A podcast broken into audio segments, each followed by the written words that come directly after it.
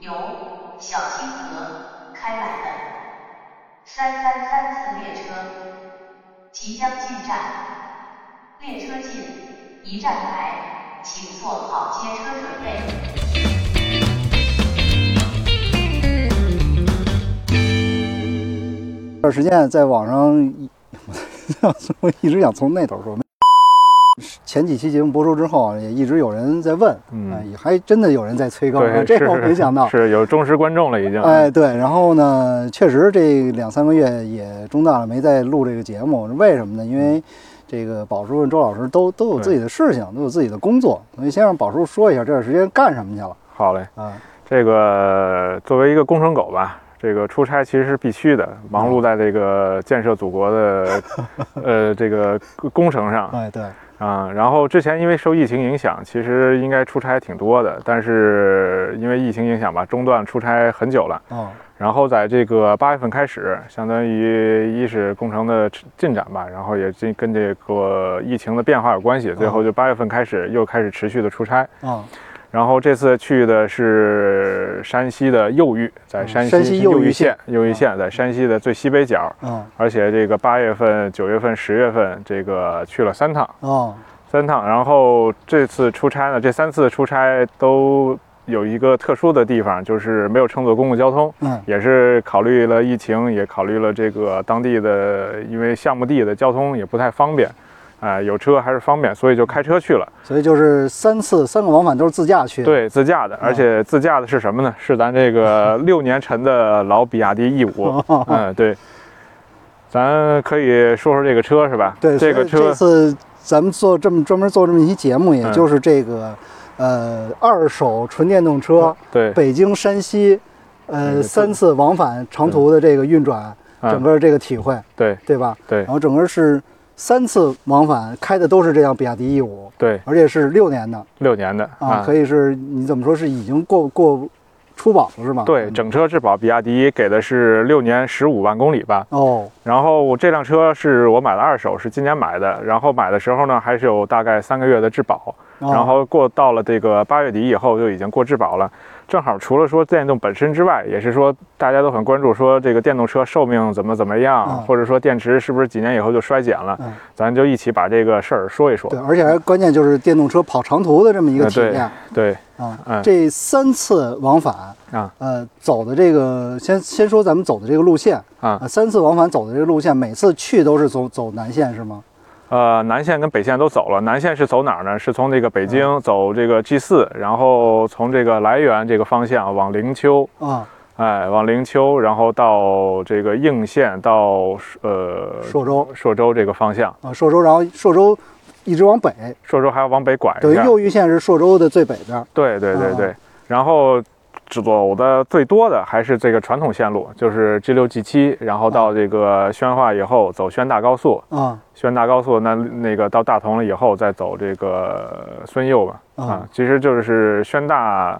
高速到了这个山西境内，它就叫孙右了。啊，然后从大同、左云这么右峪对过来对对，对对对，这个条路应该是走的最多的，因为嗯比较路径比较顺啊，然车后也那比较好实。际的北京到右峪的这个，无论是走北线还是走南线是，嗯这个单程的距离是多少？单程是四百多，不到五百。时间最长的或者最短的一次走多长时间开车？其实，如果要说车本身的话，比嗯如说不考虑停车，自己吃个饭呀、嗯或者是上个厕所呀、还有现在最主要的一个问题就是考虑，尤其是进京的时候，啊，要考虑过检查站。咱先不考虑检查站的啊问题对就是不比如说单程的这个时间大概是多少？单程可以控制在七个小时以内吧我。七个小时以内。问题是这个什么呢？一是这个车是电车，嗯我不敢跑太快了啊、嗯因为这个跑到九十以上以后，这个耗电会比较多。嗯嗯嗯而且这是一个老电车，本身电池容量就比较大。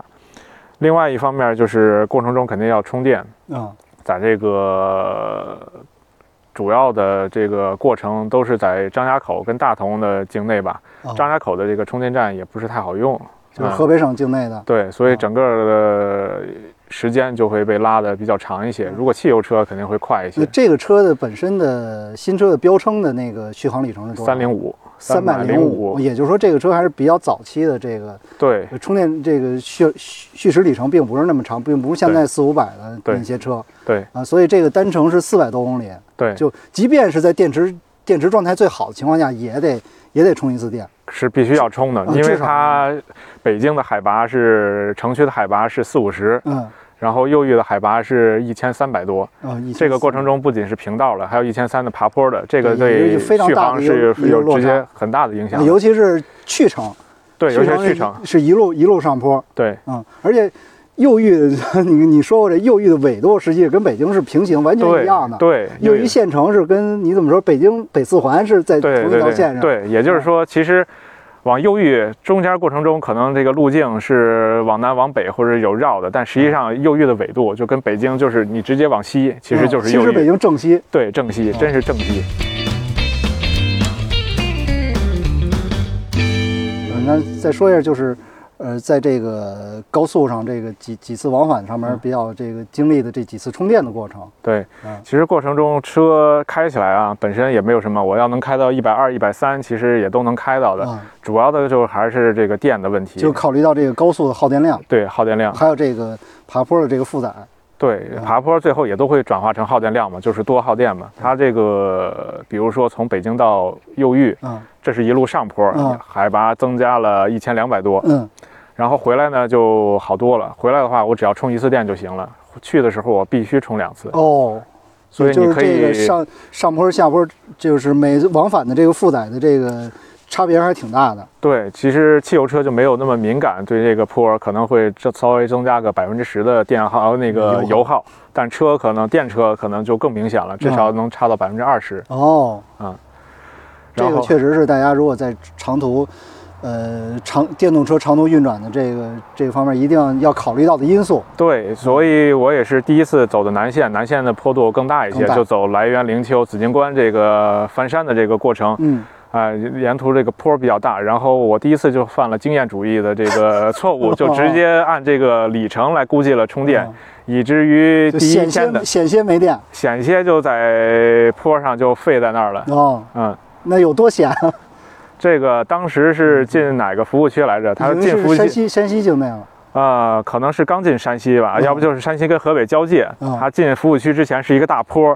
那时候我已经只有个位数的电了，嗯然后等蹭到那个服务区跟前儿的时候，就上坡的时候已嗯经是二十的速度了。啊、那这个车是不是已经限制输出了？已经开始。它在百分之十以下的电量就已经限制输出哦了，到百分之五以下基本上就跟哦，电动自行车差不多了。哦，然后那还是高速，幸好呢，它是有大坡，是有一个那个呃爬坡车道，嗯有给大车的爬坡车道，我就在那个爬坡车道上非常煎熬的。哦啊然后最后驶进服务区的时候，续航还剩下不是百分之二，是两公里，啊，那那那是相当于百分之一的续航都不相到当，惊险了。相当惊险了。啊，嗯那所以这之后这几次往返的过程当中，这个充电也特别谨慎，是吧？嗯、至少是知道了，不能只看里程 了，你得考虑这个海拔啊，跟负嗯载这个情况，对，还有负载的情况，啊所以二是就是对沿途的这个充电站嘛，一般你其实也没几个，啊呃，沿途数一下什么像宣化呀，然后这个羊羔啊，啊，呃，阳源应该是啊啊，阳源还有大同的那个关堡啊，嗯然后就这几个充电站，基本上都熟悉了以后，自己就能算一下大概能不能到下一个了。啊，那这个充电站具体就是进到服务区啊，到充电站之后，这个充电桩的这个使用情况是怎么样的？好，好也不用是吗很乐观啊，不乐观，可有没有能说进去之后充电桩都不能用？有有几乎就差有呃有一次是四个充电桩，啊从右到左，我试到都快到绝望了， 最试到最左边这个时候，终于能用了。啊还有一次是在哪个服务区，也是张家口境内，张家口境内一个，然后他那个服务区停电了，啊！整个服务区服务区停电了，